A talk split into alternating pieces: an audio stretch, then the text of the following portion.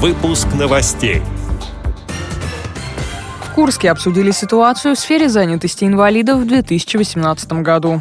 На территории заповедника Столбы Красноярского края организована тропа для людей с нарушением зрения.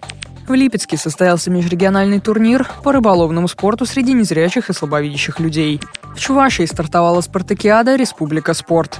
Далее об этом подробнее в студии Дарьи Ефремова. Здравствуйте. В Курской области обсудили ситуацию в сфере занятости инвалидов в 2018 году. Об этом шла речь на заседании областной трехсторонней комиссии по регулированию социально-трудовых отношений. Курской области инвалиды имеют возможность пройти профессиональное обучение в разных сферах, получить дополнительное образование по многим востребованным специальностям.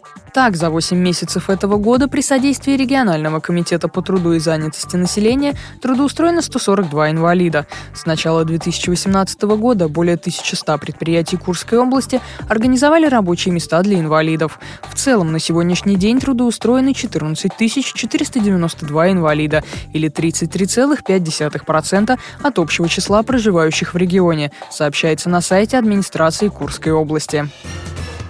Специализированная тропа для инвалидов по зрению открылась на базе научно-познавательного комплекса «Нарым» на территории заповедника Столбы Красноярского края. Информационно-тактильное пространство получило название «Белая тропа». В новый объект входит инсталляция «Следопыт» и стенды, где вся информация продублирована шрифтом Брайля.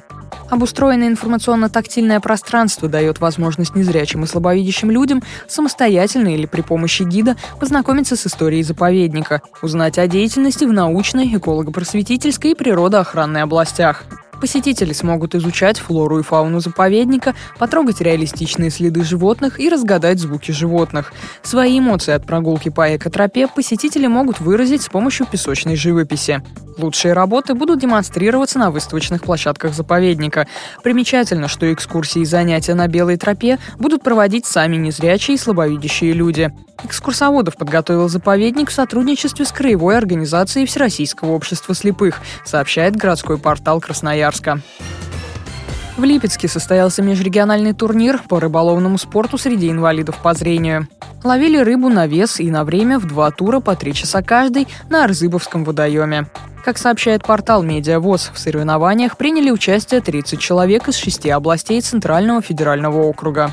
Без улова не остался никто. Победители определялись по наибольшему весу пойманной рыбы. В результате удача улыбнулась команде из Брянска, Виктору Цупреву и Михаилу Жилину. Они выловили 7 килограммов 470 грамм. Второе место с весом 2 килограмма 600 грамм заняла команда из Липецка – Алексей и Наталья Гуляевы. Третье место также досталось команде из Липецка – Александру Попову и Алексею Денисову. Их улов составил 1 килограмм 940 грамм. Лауреатов наградили кубками, медалями, дипломами и памятными подарками. Призеры и участники турнира получили сувениры. Подводя итоги турнира, председатель региональной организации ВОЗ Николай Сарычев отметил, соревнования не просто развлечение, здесь идет процесс реабилитации инвалида, его совершенствования. Он находит себя в этом мире, свое место. Конец цитаты. С 18 по 22 сентября на базе спортивной школы Олимпийского резерва номер 3 в Новочебоксарске проходит 19-я Всероссийская летняя спартакиада детей-инвалидов по зрению «Республика спорт». В соревнованиях принимают участие более 500 спортсменов из 39 субъектов страны, которые представляют 52 специальных образовательных коррекционных учреждения для слепых и слабовидящих детей – Юные участники стартов от 8 до 17 лет разыграют более 180 комплектов медалей в пяти видах программы – легкой атлетике, дзюдо, плавании, шахматах, мини-футболе 5 на 5. Победители будут определяться как в личном, так и в командном зачетах. Вход для болельщиков свободный. Эти и другие новости вы можете найти на сайте Радио ВОЗ. Мы будем рады рассказать о событиях в вашем регионе. Пишите нам по адресу новости собака ру. Всего доброго и до встречи.